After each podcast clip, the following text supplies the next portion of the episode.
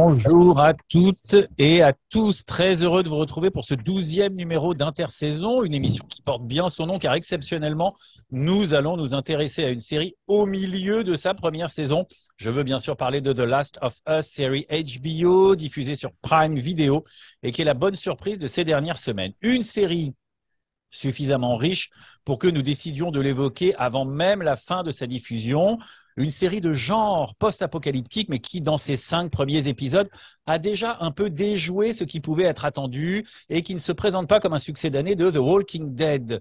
Dans The Last of Us, il y a Pedro Pascal qui, après avoir escorté Grogu à travers la galaxie, doit maintenant escorter une jeune fille, Ellie, de la côte est des États-Unis jusqu'au Wyoming, dans une Amérique peuplée d'infectés zombifiés.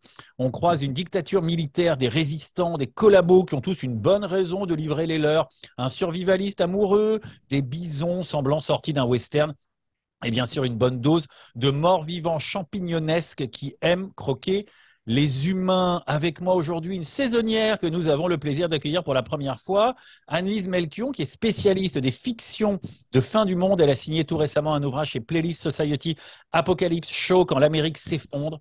Et vous pourrez lire sa contribution sur The Walking Dead dans le quatrième numéro de saison qui sort le 22 février. Bonjour Annelise.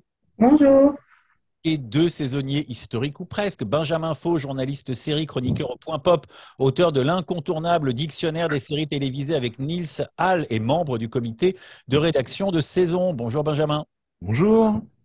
Gilles Verviche aussi est avec nous, pop philosophe, chroniqueur, stand-up comédienne, auteur de plusieurs ouvrages dont le dernier s'intitule Êtes-vous sûr d'avoir raison? Il est aussi membre de la rédaction de Saison. Bonjour Gilles. Bonjour. Et puis j'adresse un salut amical à Nicolas Charles qui permet que vous puissiez écouter cette émission sur toutes les plateformes de euh, podcast. Alors, est-ce qu'on peut, euh, Gilles, euh, commencer avec toi pour nous présenter un peu mieux que je ne l'ai fait cette nouvelle série The Last of Us?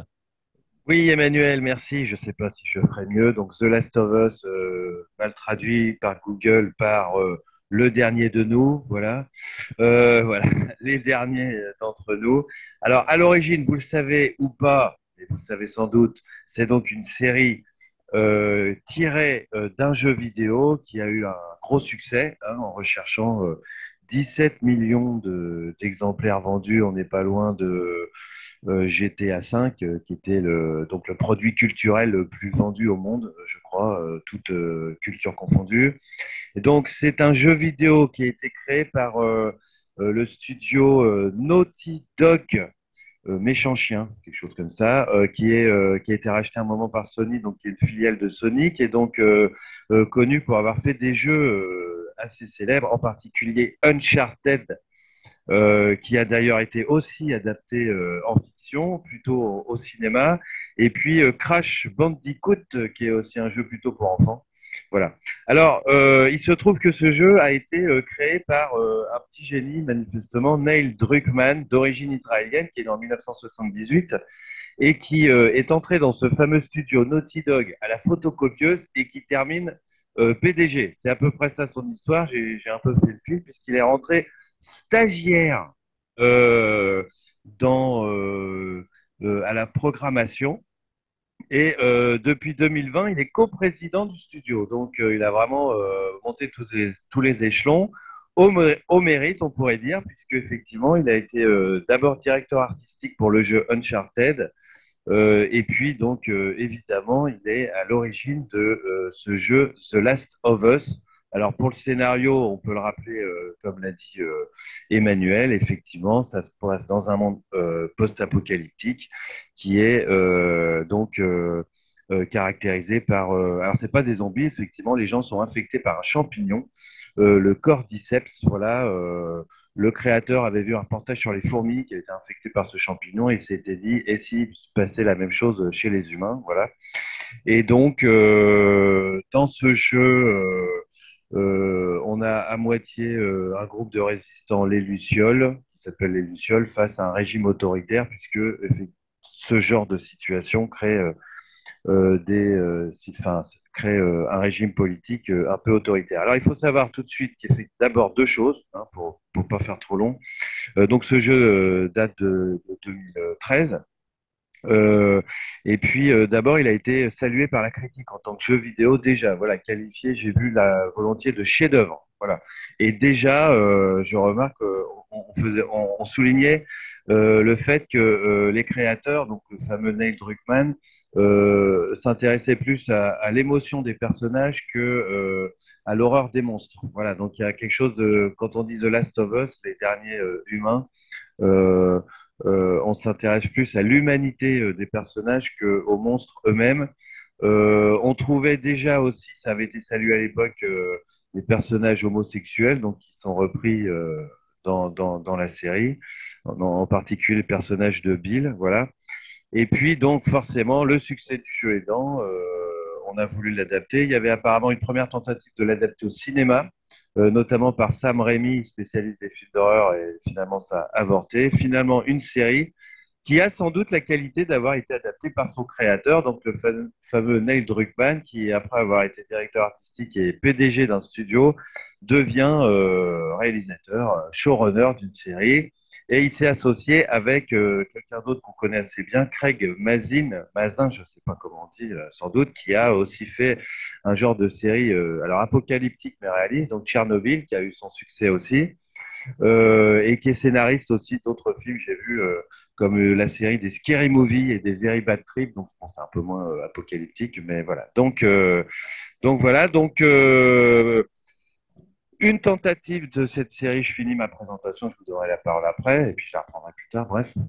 Mais donc, euh, une tentative euh, d'adapter un jeu vidéo alors, en fiction, donc soit série, soit cinéma. Et effectivement, comme l'a dit Emmanuel, c'est une bonne surprise d'abord parce que la plupart de ces tentatives, en général, euh, échoue plutôt. C'est toujours un peu décevant. Alors, je ne vous parle même pas, mais je vous en parle quand même. Ça s'appelle une prétérition donc de Assassin's Creed avec euh, Michael Fassbender qui est une catastrophe. Euh, voilà. Uncharted, justement. Alors, je ne l'ai même pas vu. Je ne suis pas certain que ce soit terrible avec Mark Wahlberg. voilà. Pas dingue, mais ça va encore. Ça va encore, mais voilà. Bon, alors que là, effectivement, c'est une très bonne surprise. Alors, je disais moi, il me semble que, enfin, on verra pourquoi ça peut être une bonne surprise, mais effectivement, c'est plus qu'une réussite d'une adaptation d'un jeu, c'est une série. Euh, on oublie, voilà, parce que certains diront, euh, moi, je connais pas le jeu. Moi, j'ai commencé à y jouer un peu il y a, quelques années, j'avais un peu décroché, donc pour vous dire qu'on n'est pas obligé d'être fan de. Apparemment, il y a du fan service puisqu'il y a pas mal de scènes et de répliques qui sont dans le jeu, mais en fait, peu importe qu'on connaisse le jeu ou pas, puisque c'est une série qui euh, qui a sa propre valeur et puis qui peut tout à fait se regarder euh, sans connaître du tout le jeu vidéo, euh, peu importe. Enfin voilà, c'est assez réussi pour ça. Et donc voilà, donc sur les thèmes qui sont développés, euh, on, en va pouvoir en reparler. Merci beaucoup Gilles. J'ajoute simplement à la production, on a vu passer le nom de Caroline Strauss qui est connue pour Game of Thrones.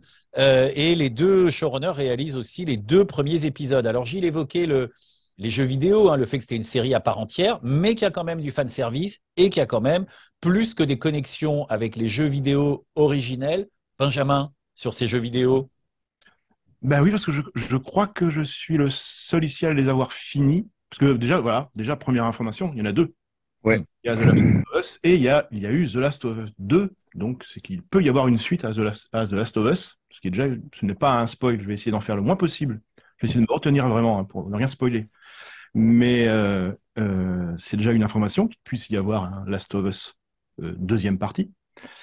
Et effectivement, je les avais, bah, j'y ai joué pas, à la sortie, mais un petit peu plus tard sur PlayStation 4.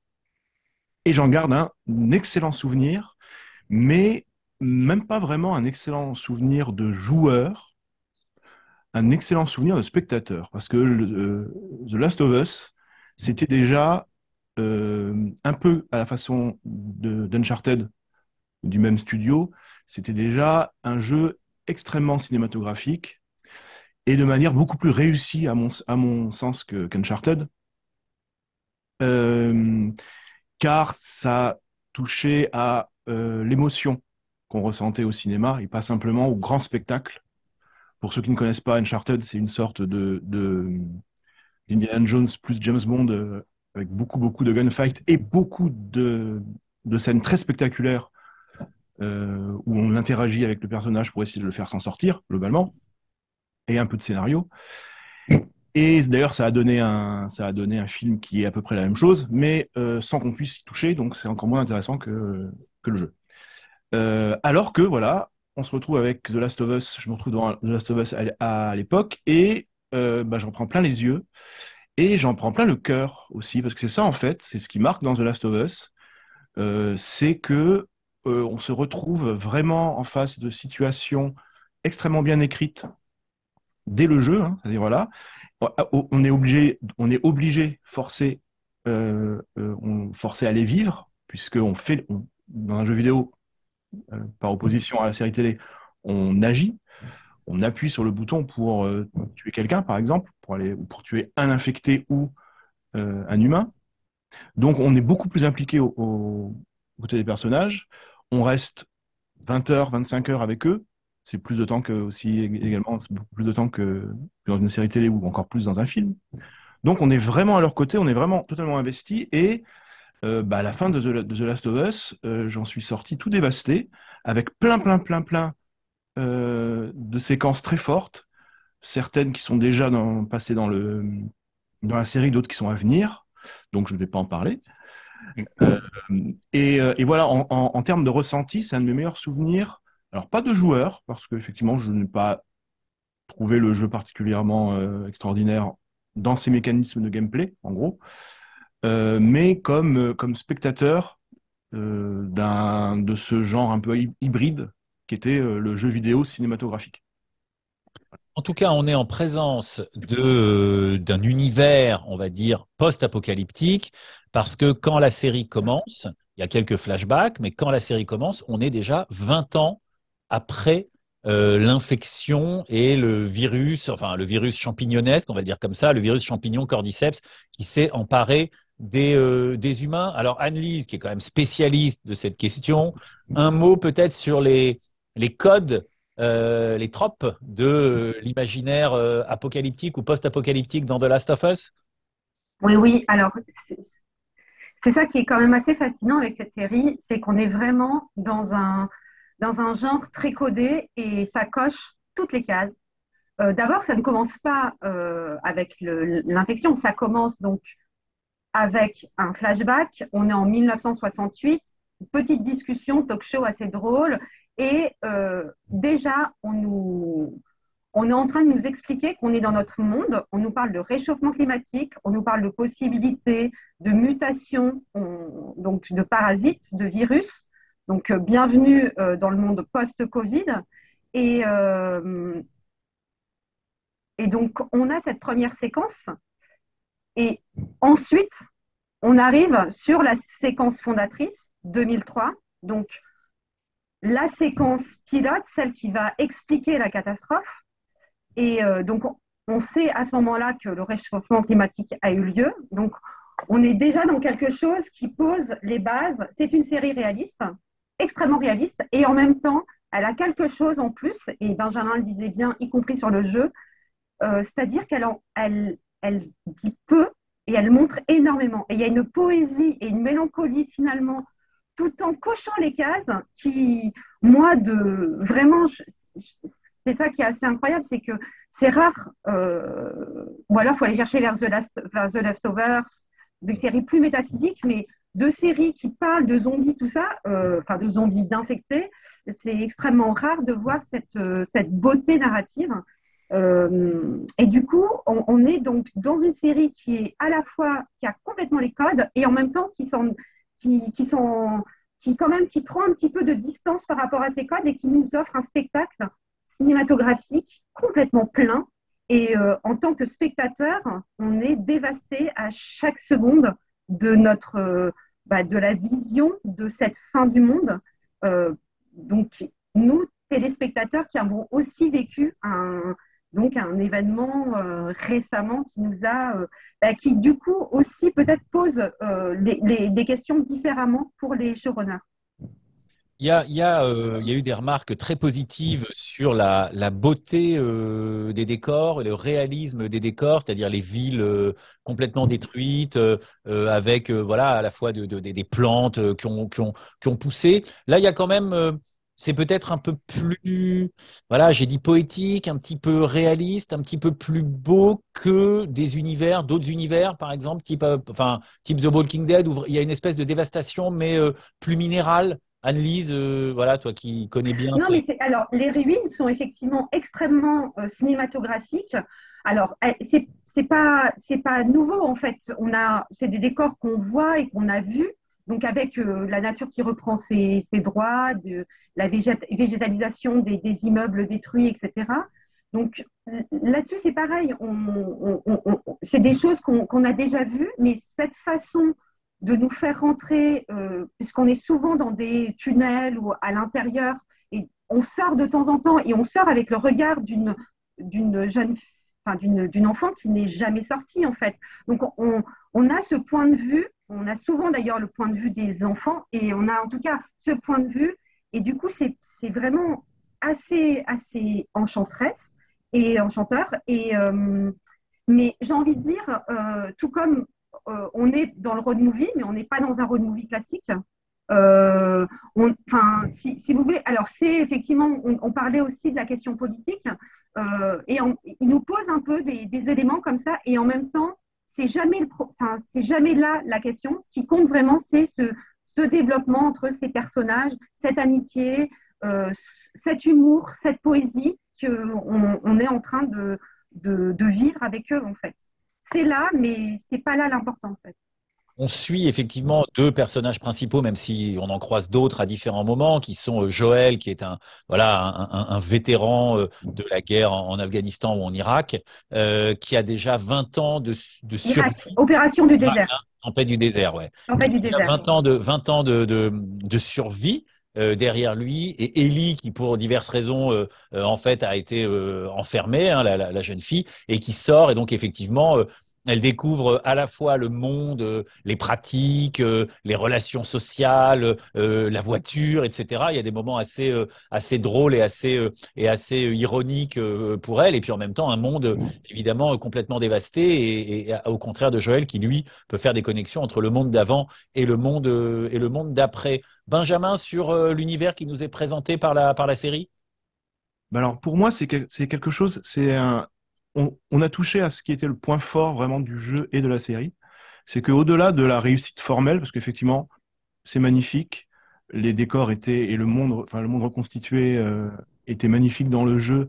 Et évidemment, on est chez HBO, donc on a, eu les moyens euh, de retrouver ces, euh, images qui étaient, on, on, y était habitué en tant que joueur, mais on les a retrouvées telles quelles à l'image et c'était très très beau et très très poignant. Mais pour moi, ce qui voilà, ce qui donne vraiment le plus de, The Last of Us par rapport à toutes les séries de de post-apocalyptique jusqu'à présent, c'est le focus sur ce duo de personnages, sur leurs relations, sur leur rapport au monde et leur rapport entre eux, sur son évolution et euh, sur le voyage qu'on fait avec eux.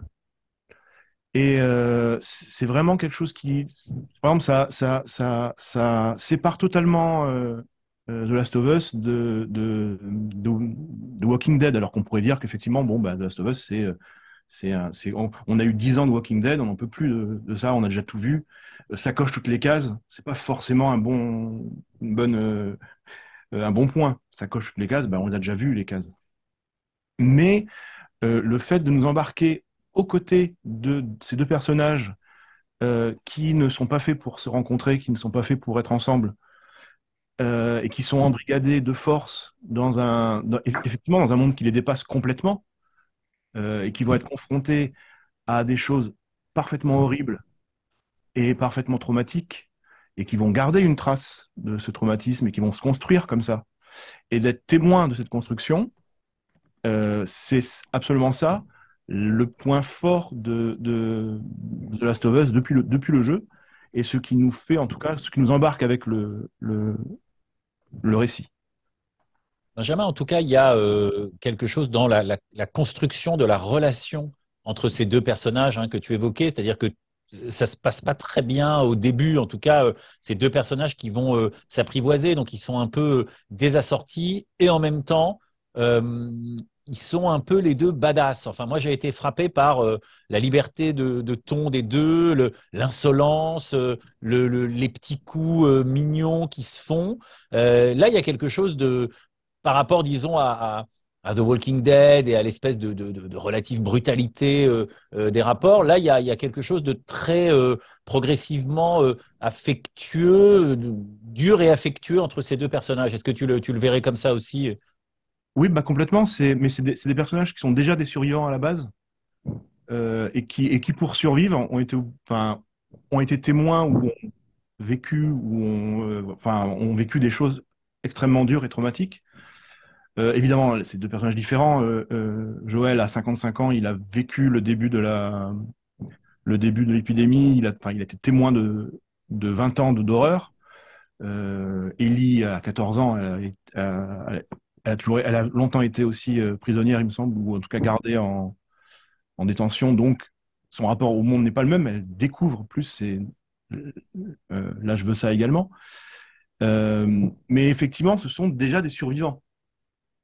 Et l'enjeu pour eux, c'est non seulement de survivre et d'arriver, de, passer d'un point A à un point B, et éventuellement de sauver le monde, parce qu'il y a cette histoire qui plane un petit peu au-dessus, mais on n'est pas sûr de s'y intéresser vraiment.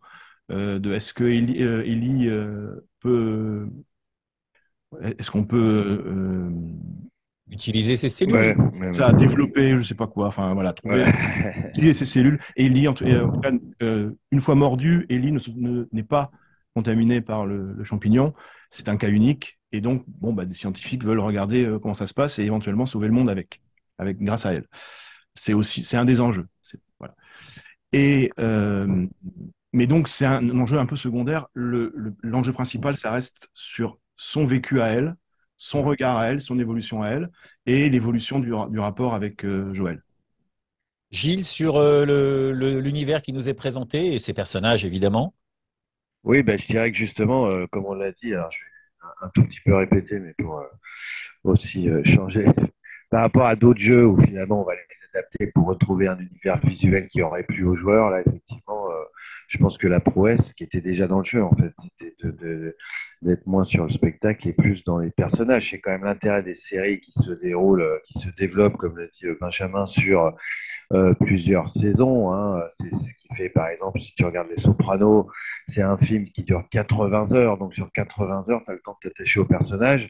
Et c'est un peu dommage de juste adapter un un jeu vidéo euh, euh, pour, euh, pour retrouver simplement le, visuel. Là, effectivement, c'est d'abord creuser des personnages bien servis en plus par un couple d'acteurs. Effectivement, Pedro Pascal a le vent en poupe. enfin, je veux dire, il, coche aussi toutes les cases, parce qu'entre The Mandalorian où, où on le voit jamais et lui-même il voit rien à travers son casque manifestement, oui, il arrive quand même à faire passer sa tendresse pour, euh, pour le mini Yoda alors qu'on voit jamais sa tête. Enfin, c'est se dire s'il est bon ce, cet acteur. Hein, voilà. Euh, voilà. Et puis euh, l'actrice aussi, donc tous les deux sortis de Game of Thrones, voilà, qui, qui forment un couple. effectivement, ce qui est bien en plus, c'est qu'on n'est pas non plus dans le truc le vieil homme et l'enfant, quoi, parce que c'est-à-dire que euh, elle, elle n'est pas non plus euh, naïve. Euh, effectivement, comme on dit, elle a un côté badass. elle n'est pas dupe de pas grand-chose. Enfin voilà, elle a, aussi son côté, son côté rebelle. Et effectivement, ce qui, ce qui, ce qui a de bien par rapport. Alors, il faut savoir, quand ils ont fait le jeu, ils avaient, avaient été inspirés par Walking Dead. Mais effectivement, ils, ils, en ont fait quelque chose de, de beaucoup mieux. Moi, je retiendrai euh, trois thématiques qui m'ont marqué. Hein. Euh, après, on, en parlera ou pas. Euh, enfin, deux. Allez, deux. Alors d'abord, effectivement, la problématique politique. Le jeu, ce qui est fou, c'est que le jeu date de 2013 et qu'effectivement, comme disait Annelise, en post-Covid, il ne se pose plus de la même manière. C'est-à-dire, cette espèce de dictature militaire instaurée nous replonge dans tous les débats qu'il y a eu sur le Covid entre liberté, santé, sécurité. Et donc, ça résonne d'autant plus. Hein, il y a un côté visionnaire quand même chez ce euh, Neil Druckmann, euh, puisque les questions politiques euh, se posent. On est prêt à renoncer à quoi? Est-ce que ça justifie effectivement ce genre de dictature? Et puis, du coup, des questions aussi morale qui se pose. alors sans vouloir trop déflorer, mais effectivement, est-ce que je peux prendre comme compagnon de route quelqu'un qui s'avère être un collabo de ce régime, voilà, et donc donc il y a des questions morales qui se posent l'air de rien. Et puis donc question politico-morale. Et effectivement, à travers ces deux personnages, ce qui est très étonnant et ce qui est la très bonne surprise, c'est qu'on nous annonce un film euh, de zombies qui sont même pas morts vivants, en fait, qui sont des vivants euh, malades, et qu'en fait, le cœur du sujet, c'est l'humanité. Et c'est l'humanisme, l'humanité des personnages. Voilà. Et comme vous le savez, alors certains ont vu déjà euh, les, les, cinq premiers épisodes, sinon vous en avez vu au moins les trois premiers, dont le troisième qui est déjà fameux, en fait. Euh, et en fait, on se rend compte que très vite qu'on on va jamais voir ce qu'on s'attendait à voir. Voilà. C'est-à-dire, si vous attendez à voir Walking Dead, c'est pas ce que vous allez voir. Euh, le, les scénaristes, euh, la réalisation et le travail des personnages euh, jouent avec les attentes du public. Et alors qu'on pensait voir un monde post-apocalyptique déshumanisé avec cette fameuse dictature militaire, etc., et des gens qui se mangent littéralement les uns les autres, puisque c'est ça l'infection, c'est que des gens se mettent à à, se bouffer. Euh, il y a aussi euh, l'essentiel de chaque épisode est centré, alors je ne voudrais pas encore trop spoiler, mais effectivement, est centré sur euh, les relations humaines et ce qu'on peut sauver d'humanité en nous. Et c'est beau aussi pour ça, c'est-à-dire euh, il y a les effets spéciaux des infectés, mais il y a aussi euh, surtout des personnages qui, ont, qui vont avoir tous des destins plus ou moins tragiques, mais on arrive, ce qui est bien, c'est qu'on s'attache à peu près à tous les personnages. Alors il y a des personnages, il y a ces deux personnages principaux, après il y a d'autres personnages principaux, d'autres secondaires, il y a un petit côté Game of Thrones aussi dans le fait où on nous fait comprendre assez vite qu'il ne faut pas s'attacher toujours à, tout le monde parce qu'il y en a qui risquent de passer à la trappe de, chaque épisode. Mais c'est-à-dire que même les personnages qui vont avoir euh, un épisode pour s'exprimer et pour vivre, on s'y attache, euh, développent leur humanité. Et c'est ça qui rend les choses très émouvantes. Euh, là, euh, voilà, c'est pareil. L'épisode 5, j'ai beaucoup aimé. le 4, je m'étais un peu plus endormi. J'avais trouvé que c'était un peu plus. Voilà, mais voilà de transition, voilà, mais euh, le 3 et le 5, bah, le premier est génial aussi, enfin voilà, donc euh, on est vraiment, c'est qu'est-ce qui reste de notre humanité dans cette situation-là, euh, comment nous sauver notre humanité, est-ce que ça vaut le coup de la sauver, parce que c'est juste l'état de nature de Hobbes, ou comme c'est l'apocalypse, alors tout le monde, on est tous prêts à s'entretuer, mais là, non, voilà. Il y a plein de gens qui sont prêts à s'entraider, à avoir des relations humaines. Et puis, en fait, c'est un peu le monde peut s'écrouler. L'épisode 3, c'est un peu ça. Le monde peut s'écrouler euh, tant qu'on a l'amour et, l'humanité, euh, peu importe. Enfin voilà, c'est y a, le message est, assez beau. Puis les effets spéciaux sont bien faits par ailleurs. Mais voilà, on, a toujours ce qu'on s'attendait pas à voir. Là, on attendait effectivement des monstres et du monstrueux. On a la beauté de, de l'humanité. Voilà. Annelise, euh, la présence de, de ce qui s'appelle Fedra, euh, qui est une espèce de structure euh, militaire qui a euh, pris le pouvoir, ou en tout cas un État qui s'est militarisé, on va le dire comme ça, contre lesquels d'ailleurs il y a un certain nombre de résistants parce qu'on sent que les voilà que ce que fait Fedra pose beaucoup de beaucoup de problèmes. Et ça, c'est est-ce que c'est c'est assez inédit d'avoir ce type de dictature militaire dans les séries post-apocalyptiques? Parce qu'on avait plutôt l'impression d'avoir Gilles parlait de l'état de nature, on avait l'impression d'avoir un, retour à l'état de nature, c'est-à-dire euh, une absence complète d'État, euh, d'autorité. Là, il y a une proposition, euh, j'allais dire politique, mais il y a une proposition intellectuelle qui est de dire c'est pas un état de nature absolu, il y a quand même des structures, et ici il y a eu un basculement dans le militaire, parce que c'est les militaires, on comprend, hein, qui ont bombardé des villes et qui ont pris le pouvoir au moment de l'épidémie. Alors, dans, les, dans les fictions sérielles apocalyptique, euh, moi j'ai pu constater trois types de trois types de finalement euh, de, de, gouvernement ou non gouvernement. D'abord, il y, a, vraiment la question de la, continuité et euh, la catastrophe arrive et on essaye malgré tout de garder les institutions. Bah, c'est le cas évidemment de, des United Survivors, c'est d'ailleurs le titre même, ils sont tous morts, mais lui c'est le, survivant désigné. Pareil pour Battlestar Galactica, celle qui va être présidente, c'est la 33e euh, dans l'ordre protocolaire.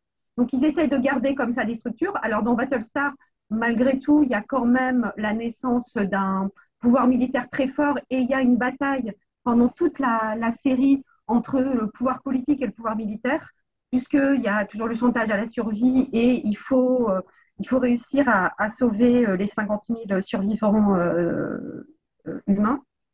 Dans Walking Dead, ce qui est remarquable, c'est qu'il n'y a plus rien en fait. Donc, tout s'est effondré et il ne reste plus que des communautés qui se reconstituent. Euh, alors, euh, sous des, sous plutôt, donc, avec la question de Hobbes, etc., ou pas.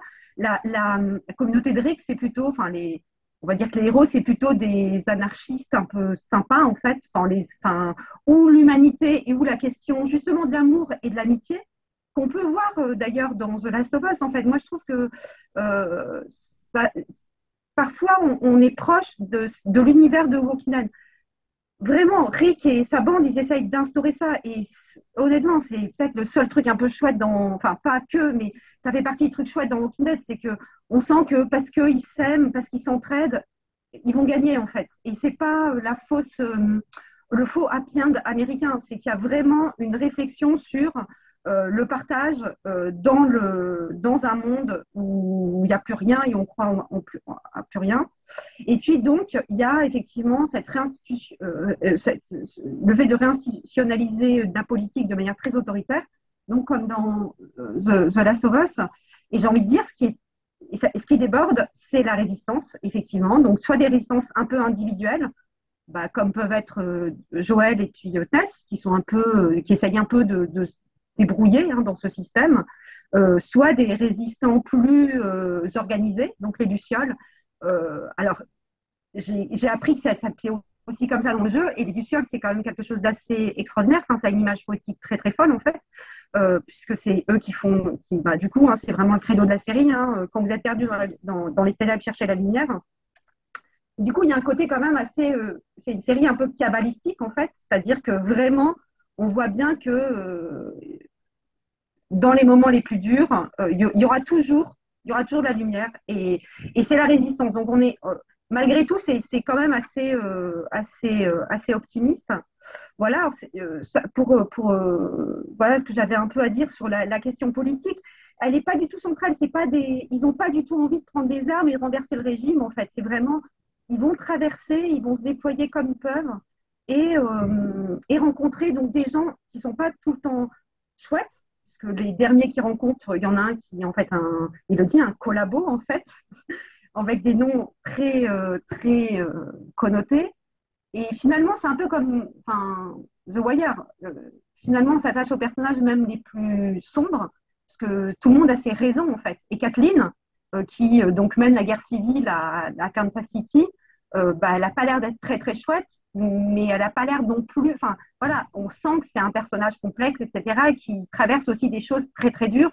Et voilà, et donc chaque personnage euh, a donc, enfin, il n'y a, a, aucun personnage manichéen, et ça, rend aussi peut-être cette euh, cette série extrêmement sublime, c'est que c'est pas du tout, on n'est pas dans le comment le, gouverneur ou bien euh, Negan, enfin quoique finalement c'était pas si des, enfin voilà il y avait aussi des côtés, euh, des côtés, on, les a un peu humanisés, mais malgré tout ça, reste des personnages, tous les personnages sont extrêmement, euh, extrêmement intéressants et complexes. J'ai pensé à Andor qu'on avait euh, chroniqué hein, sur la, résistance, euh, la, question de la morale, l'entrée en résistance, la débrouille euh, avec, avec l'Empire. et voilà, il y, a des éléments, il y a des connexions. Benjamin, sur politique, politique et morale?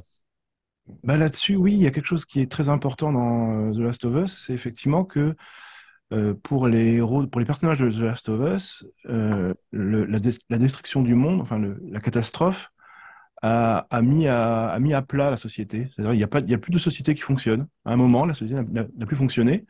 Et à partir de là, il y a eu des propositions de reprise en main de la société, dont la première qui est la plus violente et la plus radicale, qui est celle de, de la FEDRA, des militaires. Euh, et ensuite, évidemment, euh, naissant de l'oppression euh, militaire, des mouvements de résistance. on, a été, on, a eu, on voit aussi on croise parfois aussi des pillards et des gens qui ont, qui ont essayé de. Enfin, qui, sont entrés dans une logique plus tribale. Donc il y avait des choses comme ça aussi qui ont existé. Et un des messages, à mon sens, dès les premiers épisodes, dont on peut déjà le voir, euh, c'est que la solution pour la survie dans ce monde-là, euh, bah, ce n'est pas de recréer une société, la, société de manière violente, etc., comme ça a été fait, euh, pour essayer de contrôler la, la, la maladie, euh, mais c'était euh, bah, de protéger ceux qu'on aime et ceux qu'on a. qu'on voilà, c'est- c'est c'est des rapports humains très proches, et en fait, c'est une sorte de reconstruction de la famille, plus que de la société. C'est ce qui se passe dans le, dans le, dans l'épisode 3, où on a un exemple de deux personnes qui se recréent une famille, enfin, qui se recréent en tout cas un lien euh, assez, suffisamment fort pour être considéré comme un lien familial, amoureux, euh, et qui a, parviennent à survivre relativement bien dans, dans ce monde-là. Et c'est, ce sera aussi évidemment au centre de, euh, de la relation Ellie, euh, et Joël. Et ça repose une autre question, une dernière question qui est encore un petit peu qui commence à apparaître dans le dernier épisode, je pense, qui est essentielle pour The Last of Us, qui est la question de la loi du talion et la question de la vengeance.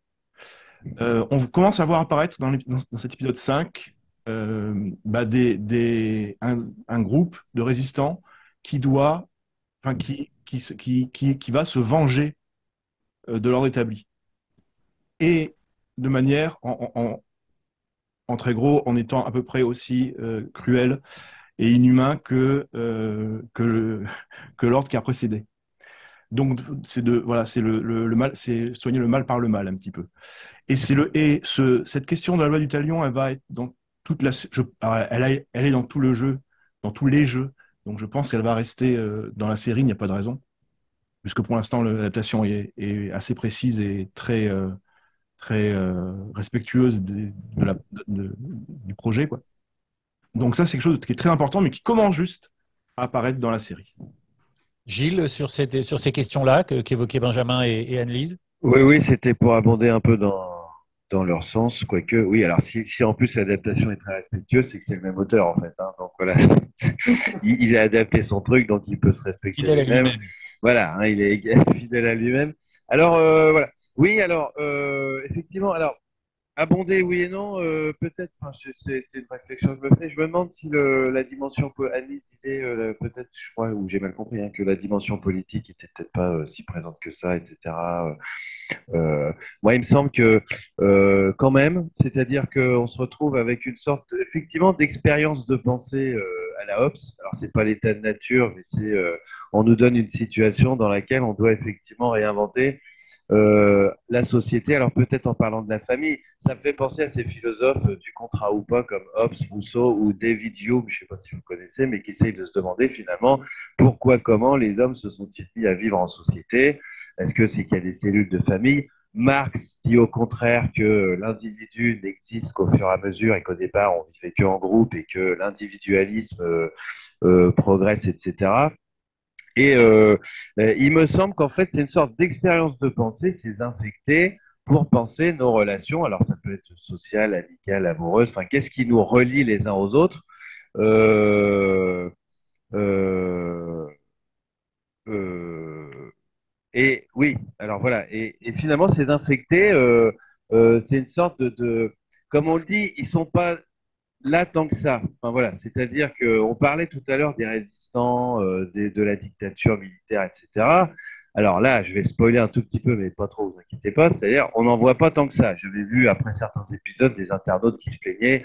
Oh, je croyais qu'on allait les voir euh, défoncer, désinfecter pendant une heure, et puis finalement, on se retrouve avec euh, deux personnes qui se comptent c'est pas ça que je m'attendais à voir. Mais effectivement, c'est-à-dire que on a l'impression que ces, infectés sont un prétexte pour plutôt interroger le rapport entre les vivants, entre, enfin les vivants, en tout cas ceux qui ne sont pas, euh, ceux qui sont pas infectés, euh, en se posant la question euh, est-ce que l'enfer c'est les autres ou pas? Parce que finalement, dans cet épisode 5 qui, qui a pu plaire aux uns et aux autres, le danger a l'air de plus de venir alors à la fois du régime militaire et même de ces fameux résistants dont parlait Benjamin, qui sont quand même Hein, Kathleen, effectivement, c'est un personnage très ambivalent, mais qui est animé par euh, quand même la vengeance, euh, qui est quand même euh, intraitable. hein, Voilà, et, effectivement, il y a un côté l'enfer, c'est les autres, qui me rappelait un peu le film Cube, en fait, je ne sais pas si vous connaissez mhm. Cube, de, donc Escape Game, Escape Film des années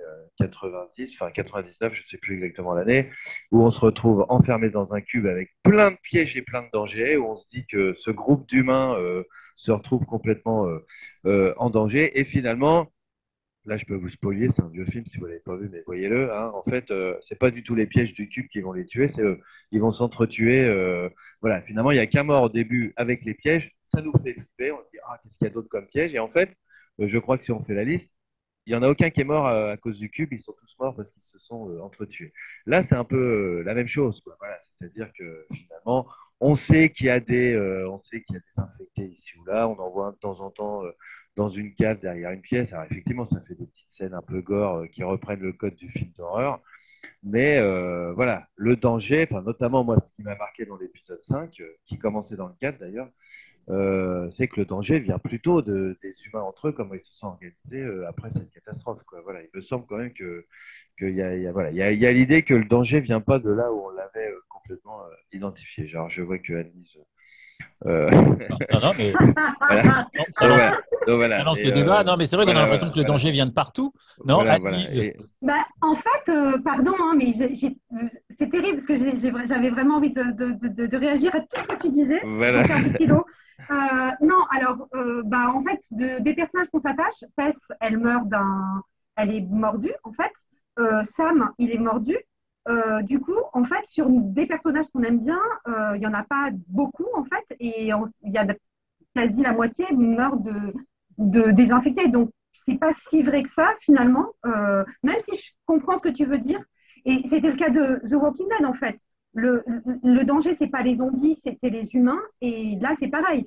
En vrai, enfin, voilà, n'ayant plus de cerveau et n'ayant plus de, enfin voilà, ils se déploient de manière voilà, ils se déploient et du coup, euh, bah, c'est pas difficile. Quoique pour eux, euh, cette infection, c'est plus difficile que parce qu'il y a des ramifications dans le sol, c'est plus compliqué quand même que pour les zombies. Euh, et puis, c'est des armées. On a vraiment l'attaque dans, le, dans la saison, dans l'épisode 5, c'est quand même des très très grosses armées. Et puis, il y a un gros colosse. Donc, c'est pas, c'est quand même des, des, antagonistes qui ont l'air quand même assez, assez costauds. Mais je suis plutôt d'accord dans ce que tu dis. Évidemment, le danger, c'est les hommes et ça montre euh, tout ce côté euh. Et, et c'est là où c'est hyper intéressant et j'aimerais bien revenir sur l'épisode 3 parce qu'il est juste euh, à part et c'est complètement, c'est complètement faux en fait. Et moi, je pensais à Badio en fait où il disait l'amour, c'est toujours la possibilité d'assister à la naissance d'un monde. Et on a vraiment, en regardant, moi j'ai pensé à, ça en fait en regardant cet épisode où on, part, alors on, a un, on, a un, personnage, Bill, qui est un survivaliste libertarien avec sa, son, son drapeau Don't Tread on Me. Euh, voilà, il est déjà équipé euh, en 2003, donc il sait déjà, bon voilà, il, est prêt. Il sait que l'armée va pas l'aider, donc il part pas avec eux, il se cache et il va s'organiser une petite vie tout seul et il se débrouille très bien. Et finalement, finalement, c'est pas, c'est plus la, c'est plus, on n'est plus dans la survie. Il va s'inventer une vie, une vraie vie, euh, une vie pleine, une vie riche et une vie belle, parce qu'il va trouver l'amour. Et il le dit à la fin, il le dit à, à, Joël, il lui dit, j'ai trouvé une personne qui méritait d'être sauvée. Et en fait, il donne le flambeau, il donne sa connaissance à Joël qui va, du coup, on sait que bah, ça va lui permettre d'avoir cette relation-là avec, euh, avec Ellie. Évidemment, pas le même type de relation, mais du coup, voilà, il y, a, il y a quand même, il a compris, c'est cette lumière-là qu'il a compris, qu'il a, qu'il a bah, vraiment, qu'il a, qu'il a vécu charnellement. Euh, avec beaucoup d'humour, beaucoup d'amour, la scène où ils se disputent et quand il dit euh, le 11 septembre est un complot alors que les nazis étaient déjà au pouvoir, l'autre lui dit, mais non, euh, bon, maintenant ils sont vraiment au pouvoir. Les nazis sont au pouvoir. C'est hyper drôle. Et on voit en fait que ces deux personnes, il y en a un qui est très fin, très raffiné, très, euh, qui veut bien décorer son quartier, etc. Et l'autre qui est vraiment un, pas un redneck, mais quasi, euh, bon voilà, qui a, qui, qui a pas vraiment goûté au mystère avant, avant de rencontrer Franck, qui est quand même très, qui est un fermier un peu, bon voilà, pas dégrossi. Et finalement, leur rencontre complètement improbable. Et, euh, et cette naissance, en fait, c'est vraiment cette naissance d'un monde qui est d'une beauté complètement folle. Et, ce temps, en fait, ce temps apocalyptique, donc où on étire complètement, c'est toujours le temps hein, d'un temps qui n'en finit pas de pas finir, avec ces ellipses où on voit donc 30 ans, en fait, c'est vraiment euh, le temps d'un couple. Euh, c'est d'une, enfin, on est, on est aussi dans la nostalgie alors qu'on a vu la moitié d'un épisode. C'est mm. la nostalgie d'un monde qui est fini et, euh, et, qui va partir avec eux, en fait, puisqu'ils sont morts. Et c'est, voilà, il y, y, a vraiment quelque chose d'assez, d'assez incroyable parce que en très peu de mots, avec, par des images, par la musique, hein, cette musique de Linda, euh, je ne sais plus quoi, il joue au piano au début. Voilà, merci. Et à la fin, euh, donc en musique, euh, en musique diégétique dans la voiture, on, a, et puis bon voilà, après générique de fin. Et, et, et, cette musique, par exemple, ne serait-ce que le rôle de cette musique, qui est vraiment le, leur, leur musique à eux et qui reprennent, que Joël et, et reprennent à la fin, c'est juste magnifique. Et puis juste terminer sur ce, ce, ce dîner euh, le premier dîner et le dernier dîner, c'est le même, les mêmes scènes, les mêmes plans, euh, les mêmes, ils boivent le même vin, qui est parti d'un placement de produit qui marche très bien maintenant aux États-Unis, c'est un Bordeaux, je sais pas quoi. Et bref, et, euh, du coup, ce, cette boucle, c'est aussi ce temps apocalyptique en fait. Le début, c'est la fin, la fin, c'est le début.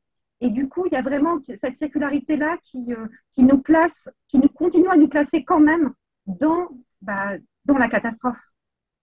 Amour et Apocalypse, et épisode d'autant plus émouvant, euh, Benjamin, qu'on le qu'on l'avait pas du tout euh, vu venir, si j'ose dire. Euh, cet épisode 3, je disais des joues, Gilles disait tout à l'heure, la série est pas du tout là où on l'attendait. Et je précise, avant de juste de te passer la parole, que c'est une série où les épisodes sont relativement indépendants les uns des autres. Il y a un cliffhanger entre le 4 et le 5, mais sinon, c'est pas forcément le cas. Et là, pour le coup, l'épisode 3 est très autonome. Donc voilà, Benjamin, un épisode ovni bah, oui, c'est un épisode passionnant, surtout quand, si on s'intéresse un peu à, l'adaptation, parce que c'est euh, c'est un épisode qui s'éloigne le plus dans la forme du, du jeu, du scénario du jeu, euh, puisque dans le jeu, on s'attend, enfin, si on si on pensait à, que ça allait être transcrit tel quel, euh, Bill est présent avec Joël et Ellie pendant assez longtemps. Il a, il a survécu, donc à la fin, il le retrouve. Et il y a même des scènes, des très bonnes scènes avec Ellie. Euh, et donc, on s'attendait à avoir cette dynamique de trio pendant un moment au moins. Euh, et évidemment, le, flashback de l'épisode 3 euh, prend totalement à, contre-pied le jeu. Mais pourtant, bah, il conserve le, fond du jeu, le propos du jeu. C'est-à-dire qu'effectivement, là, on n'a plus la lettre, mais on a encore le fond, l'esprit. On a encore l'esprit du jeu. Et euh, c'est très intéressant parce qu'effectivement, quand tu, de toute façon, le, une, c'est, une difficulté sans nom d'adapter euh, un, jeu vidéo. On peut pas le faire de manière euh, satisfaisante pour tout le monde, puisque si on fait exactement la même chose que le jeu vidéo, on se dira non, bah, je vais plutôt aller jouer au jeu vidéo, au moins je joue, c'est, c'est mieux. Et si on fait totalement autre chose, on dira bah, pourquoi ça s'appelle comme ça, parce que ça pourrait être n'importe quoi d'autre. voilà. Donc il n'y a pas de bonne solution. Et ce qui a été choisi vraiment, et ce qui semble être le cas dans, comme choix d'adaptation, c'est effectivement, on garde absolument le propos et le fond du, jeu vidéo, qui était déjà assez fort en lui-même. Et, euh, ben, si on a une meilleure idée, parce que euh, tel, tel ou tel point euh, est mieux traité d'une certaine façon pour la pour l'écran, pour la série, que pour le jeu vidéo, et ben on change. Et là, ça a été changé. effectivement, le, scénario et, la, façon dont la, série est construite est assez différente des séries traditionnelles aussi, où en général, dans une série traditionnelle, il y a plusieurs, euh, il y a plusieurs arcs, arcs narratifs euh, à peu près en même temps, qui, sont racontés, on passe de l'un à l'autre, les personnages se croisent, se recroisent, on, on y retrouve, etc. Euh, là, on a des, personnages qui évoluent en, fil rouge et ils croisent d'autres destins, globalement. Et pour l'instant, ça, se dessine un peu comme ça. On a des personnages qui passent dans leur vie, qui les changent, qui changent leur rapport au monde et leur rapport entre eux, euh, et qui, mais qui sont aussi effectivement des, des, épisodes un petit peu indépendants. Donc c'est une manière, et c'est un petit peu une manière d'écrire qui était celle déjà de Tchernobyl. Effectivement. Donc qui doit, qui vient peut-être de, de, de, la plume de, enfin en tout cas de l'idée. Ouais, de Craig Mazin. Et euh, mais qui s'adapte parfaitement pour le coup euh, à- à l'histoire de The Last of Us. Et, euh, et donc voilà, donc c'était un choix de, c'est un choix de très réussi, mais aussi très radical d'adaptation. On peut, si, si c'est efficace et que ça dit ce qu'on veut dire, euh, eh ben on le, on le change de A à Z. Et tant pis pour les gens qui effectivement euh, attendaient plus de, de, littérarité. Mais, mais d'un autre côté, on leur donne aussi plein de clins d'œil et de références voilà, qui, qui satisfont les joueurs aussi. On arrive en fin d'émission. Je vous propose que chacun et chacune euh, d'entre vous nous dise un, un petit mot de la fin. Annelise, tu, tu voulais quand même évoquer le, le générique. Le générique, donc de début, pas le générique de fin.